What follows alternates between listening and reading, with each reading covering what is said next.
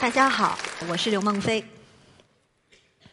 今天我演讲的主题是 Homo Ludens，为什么我们需要游戏？那 Homo Ludens 这个词算是一个梗，埋埋在里面，到后面我会再更详细的讲。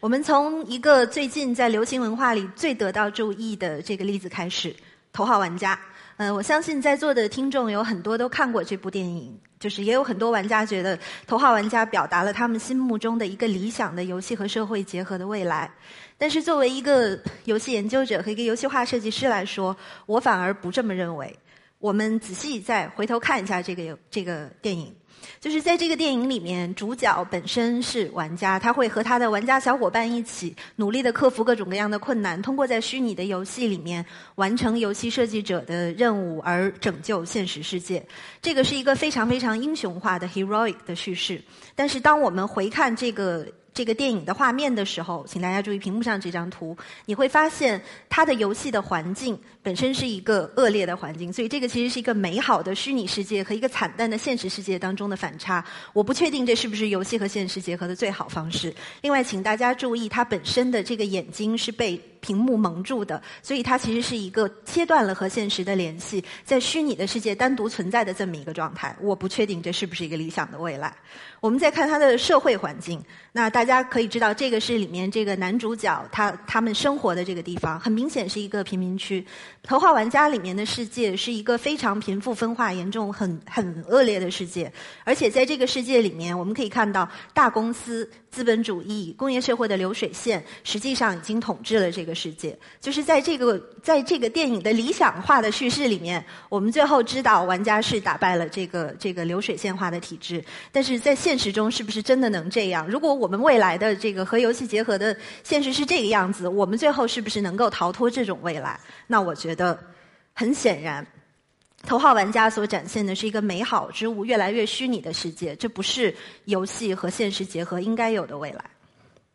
我们再看另外一个很有意思的例子，这个是《黑镜》里面的一集，描述的是另外一种游戏化的未来，就是你在一个非常狭小的空间醒来，你被各种各样虚拟的屏幕包围着，然后呢，你在这些屏幕的指引下，在游戏规则的指引下，每天你会去运动，你运动的能量会转化成你的生产力。那这看起来是一个大家永远都在玩的世界，但是在这个世界里，你会开始逐渐的模糊虚拟和真实的这个界限。而且在这个世界里面，你就开始逐渐分辨不出这个真实社交是什么样子。像我们看见左下角的那个图，当他得到的这个称赞和拥护全部是来自屏幕的时候，那么其他的这些真实的人类还有什么样的意义？那像这样被屏幕控制的人生，很显然也不是我心目中觉得游戏和现实结合应该有的样子。如果我们把这两个例子放在一起看，你会发现它其实展现的都是一个非常数字化的世界。在这个数字化的世界里，我们用一个学术名词来概括，人的处境是一种原子化的人。什么叫原子化的人？原子化的人就是说，你不再以你个人，不再能够以个人的身份存在，自由的表达自己。你也不再有人的这个基本人权，你是一个代号，你是一个符号，你是整个消费社社会下面的一个小小的螺丝钉。在这个里面，个性完全不重要。就像大大家。看到的这个这个上面那一幅头号玩家的图里，所有人穿着一样的制服，个性被抹掉。这个我觉得已经不只是一个不好的未来，这简直是一个一九八四的这个恐怖的未来。呃，与此同时呢，这个我我要以这么灰暗的开头开场，恰恰是因为我们的现实有可能会向着这个灰暗的方向发展。这个是基于经济学家的预测，说二十年内受雇打游戏将会在自动化的浪潮中成为失业的低技术劳工主要的一个收入来源。那我们看到，这个其实是游戏和现实的一种消极的结合。这些例子其实提醒我们三件事情，我觉得第一个是游戏的社会性，这个社会性也是一直以来被我们忽略的；第二个是游戏的精神性。也就是游戏在孕育一些更好的、更大的、对社会有重大影响价值的这些方面的作用，其实我们一直以来都没有重视。在这个基础上，我进行一个非常粗略的自我介绍，就是我首先是一个玩家。一般我讲到自己时候会打三个标签，就是上面六岁开始的那个是玩家的标签，从小开始，从六岁开始玩，玩了大概超过三百个各个平台的游戏，主机、掌机、体感游戏，然后嗯，反而是手机游戏打的比较少。然后这个下面那个十一年是我大概做了十一年的游戏研究，然后这个当然也研究了很多的这个也有很多各种各样的成果。下面的五年对应的是我作为一个游戏化设计师，在过去的五年里，我做了大概超过三十个各种各样游戏和现实结合的游戏化的项目。那我想问问台下的观众，有多少人听说过或者打过屏幕上的这三个游戏，或者这三个游戏同类的游戏，请举一下手。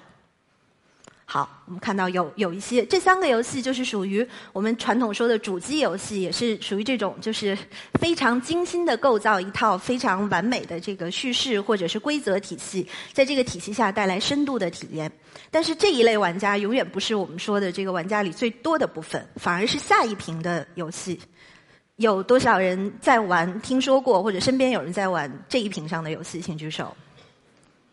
嗯，这就多多了。这个就是我们现在。面对的流行游戏和刚刚的那些更硬核的游戏当中会有一个分野，但它们其实也都是游戏。那这些流行游戏的特点是，虽然像《魔兽世界》这样的游戏也会有一个非常完美的叙事结构，也会有完美的世界观，但是它的重点其实还是在于玩家和玩家当中的对抗。它的内容是由玩家和玩家生成的，它的社交性远远大于它的叙事性。那像这样的游戏，其实可能是我们身边的人会玩的更多，也更熟悉。一般在谈到游戏的时候，我们只只会意识到。这一种游戏，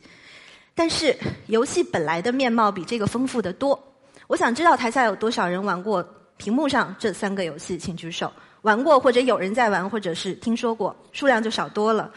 呃，屏幕上这三个游戏，左边呢是一个体感游戏，就是用你的身体来跳舞，然后然后这个跟着这个游戏里面的规则走。右上角的 Pokemon Go，它是通过屏幕的指引，然后在现实世界进行探索。右下角的任天狗是就是在掌机里面体现一种虚拟宠物、虚拟陪伴的这么一个概念。那像这样这三个游戏的共同特点是什么？是它们都和现实世界紧密的结合，它们超出了游戏屏幕的控制，而本身和现实世界有了更深层次的互动。这种游戏也是游戏，在这些游戏里面，人就是控制器。但是一般来说，我们可能都意识不到游戏有这个面向。接下来的这些游戏，我就不问观众了，因为我相信你们每个人应该都打过棋牌、麻将、各种各样的桌游。这种在现实世界进行的这个传统的游戏，当然也是游戏，他们的社交性更重，但是他们也是游戏。他们除了娱乐性以外，也承载了很多信息交换和社交的功能。那这又是我们常常忽略的游戏这个概念里面的一个部分。而这个部分几乎没有什么人能意识到，这个屏幕上展现的是这个中国古代的六艺。就是诗书礼乐琴棋书画之类的这些东西，当你去细想的时候，实际上它们都是游戏。它们可能是高雅一点的游戏，但它们同样也是游戏。这这就说明游戏本身作为一种非常基层的结构，可以承载很丰富的内容，而且它其实是可以生成更多的创造性成果的。但是我们一般讲游戏的时候，我们意识不到这一点，这个就限制了我们对它的利用。我们会意识到，人类社会的一些更加重要的基础的原结构，实际上都是游戏。比方说法律，比方说音乐、诗歌、艺术什么的这些。我在这一页上面放了一张图，是想提醒大家注意，像法庭这样的地方，实际上也是一个游戏场。我们常常说游戏有魔圈，它是在单独的时间和空间内圈围出来的一块神圣的场地。那法庭这个圈围非常明显，会有双方的呃，我们也许不能叫玩家，但是参与者基于一套固定的规则来。互相挑战，最后最后的结果是基于他们本身对于这个体系的努力的。那像这样的其实也是游戏。那在这个意义上，实际上我们每一个人只要在现有的社会结构中，就都已经是玩家了，不管你是不是去玩电子游戏。而最后这个层面。还不像刚才那层面那么高大上，这个层面融合到我们每个人的生活中。我相信大家肯定都用微信运动、微信读书或者各种各样的，就是通过游戏化的方式来鼓励你的现实生活变得更好、更愉快的这些应用。它现在已经融入到我们的生活里去了。然后包括像还有一些什么通过游戏化的方式让大家去集体破解蛋白质结构的这种实践，现在都已经非常普遍了。但这些也是游戏。所以在这个基础上，我们就会发现。一个非常重要的点是我们所有人其实都是玩家，而且我们本身是我前面说买梗的这个 Homo ludens，就是作为一个物种来说，我们天生就是在游戏当中形成了现在有的人类社会的一切，所以接下来我们也还会继续沿着这个方向走。所以在这个意义上，游戏权其实是基本人权的一个部分。我们只是通常来说倾向于低看它，而忽略了它的这这一重潜力。但是在现在这个这个时段上，我们不再应该忽略这种潜力。游戏已经是现代社会最新、影响力最大、对人的影响最不可估量的媒介。我们不可以再这样任由它发展下去了。那么刚刚讲了这么多，呃，总结一下，就是我我们现在在说游戏的时候，总得有一个定义，就是它其实是一种基于玩家主动性，在特定的时间和空间当中进行的由规则指引的一套意义系统。这个定义的关键点是落在“意义系统”这四个字上。但是通常大家在提到游戏的时候，其实你很少会想到意义，我们习惯的是谈娱乐。那我之前曾经做过一个研究，就是把现有的有关游戏的这些定义都列在这个背景的那个页面上，有很多字的那个页，然后做了一个词频的分析，提炼出这里面的关键词，就是关出现频率高的会变得比较大。大家会发现，真正游戏里面核心的这些要素是什么？是主动性，是规则，是人。就是最后落到最后，我觉得其实电子游戏本身就是一种人的媒介。它天然的就是平等的和自由的。平等的是说，你可以摆脱掉你现实世界的这个社会身份，进到游戏里，你取得了多少，取决于你努力了多少。而自由是说，尽管它是一套规则，但是在这个规则底下，你永远有自己角色扮演的自由，有自己选择方选择往什么样方向发展的这种自由。那我们前面说头号玩家那个并不是一个理想的未来，是因为它的自由和平等仅仅在游戏里，而没有延伸到游戏外。尽管实际上，我们通过刚刚游戏化的例子和一系列这些例子发现，那游戏真正它既然我们本源上就是人，那游戏天然的就能影响我们的一切，所以它当然不应该是一个限定在屏幕之内的东西。上面的这些认识对于我们中国人来说，有一些可能是比较陌生的。这个是因为我们长期以来一直在使用一些受限的词汇。我之前曾经调查过二十五史当中的游戏的观念，就是。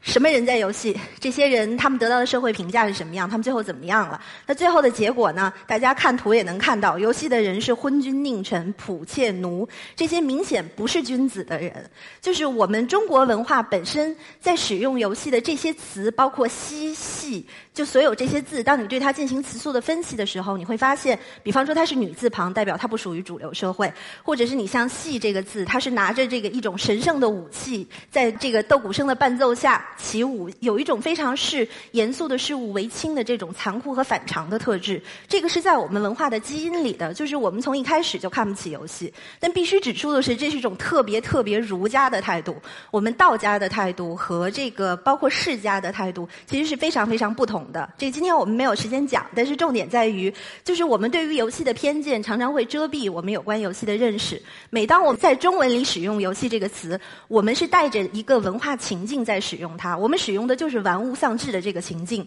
所以才会有网瘾这样的概念。它其实，在学理上都不一定能成立，但是大家非常非常 open 的拥抱了它，觉得它不需要经过论证，就是因为它符合了我们的这种文化的偏见。但是这种偏见肯定会阻碍我们的认识和利用。那在国外，其实大家早就把游戏作为一种不仅是文化遗产，而且是一种电子遗产在对待了。他们的工作既包括 archive 保护以往的游戏，也包括对于游戏的各种各样的特性做研究，而且还包括最重要的一个部分，就是把游戏应用于教育和科普，让社会大众能够更广泛的利用我们所有的这笔新的电子遗产。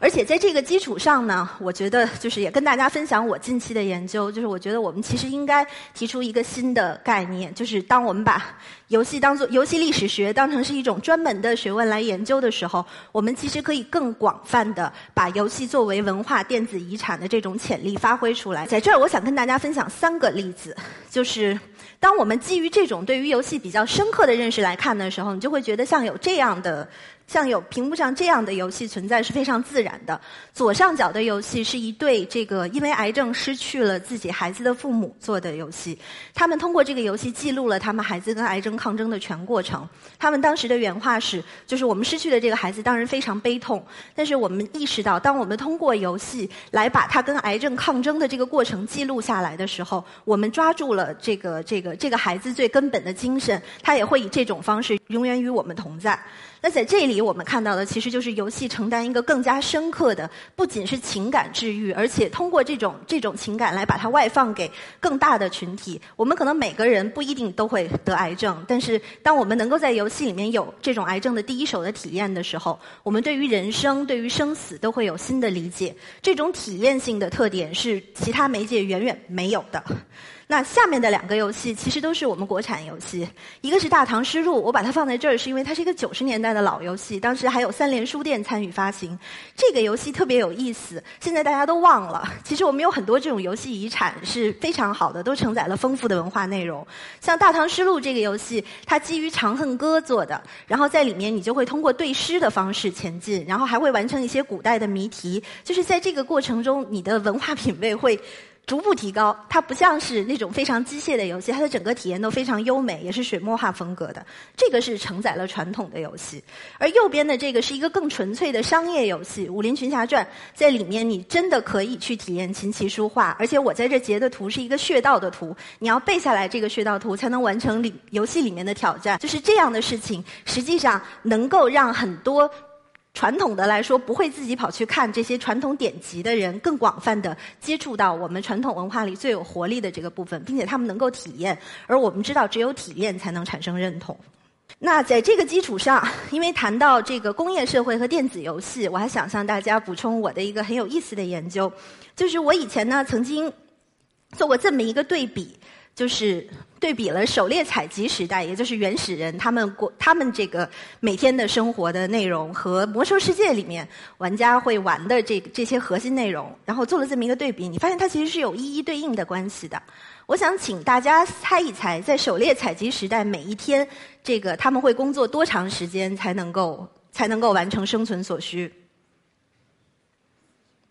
有人说四小时，不对。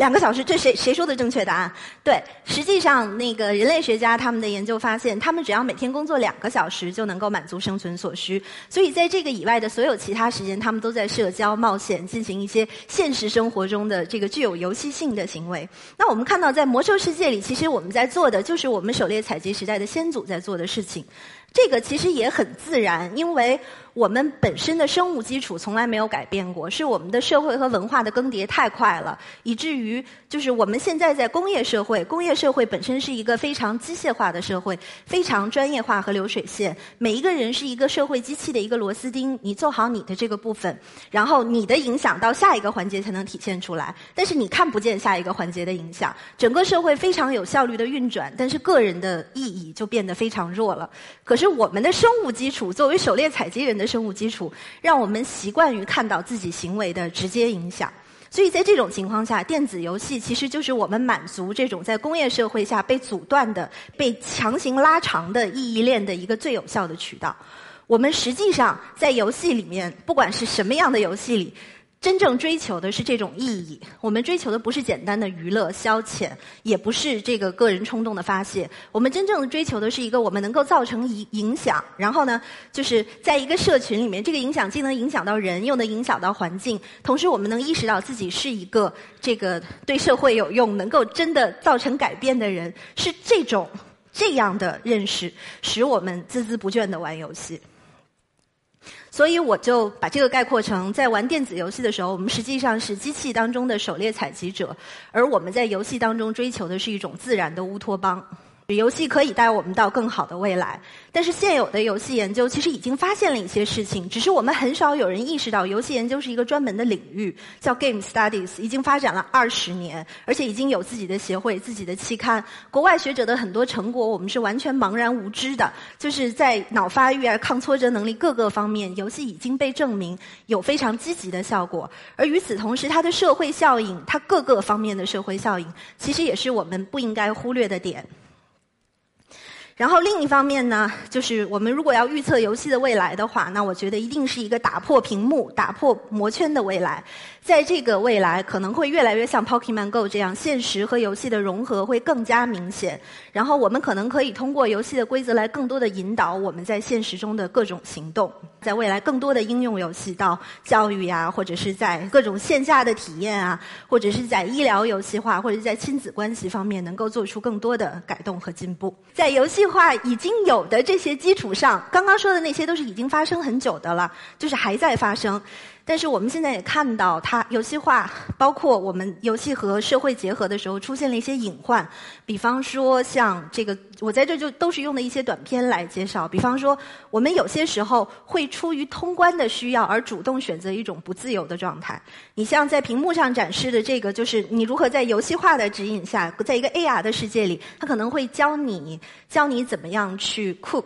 它可能会教你怎么样去 date。但是在这个基础上，到最后，你是不是真的了解对面这个人变得不再重要？赢得这个游戏开始变得更加重要。那这个其实我觉得是一个主动选择的。不自由的状态是令人忧虑的。另一方面，在右边这个例子里面，这也是出镜黑镜的某某某一集。在这个例子里面，我们是一个就是基于大家互相的印象、社交打分的世界。那在这种世界里，你会发现，它最后又会变成高分榜的这些玩家会垄断一个阶层，然后他们会有自己固定的 social benefit，其他的这些这个评分比较低的玩家就开始没有办法享受到这些权益。那这个又是由规则引导的一层新的阶层固化，这个也是值得我们来注意的。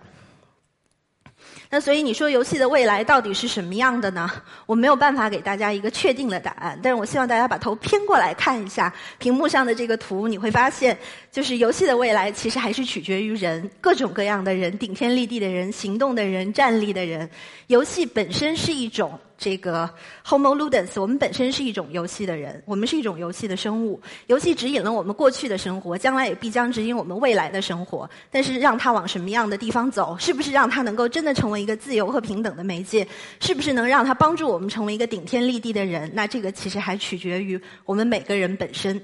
谢谢大家。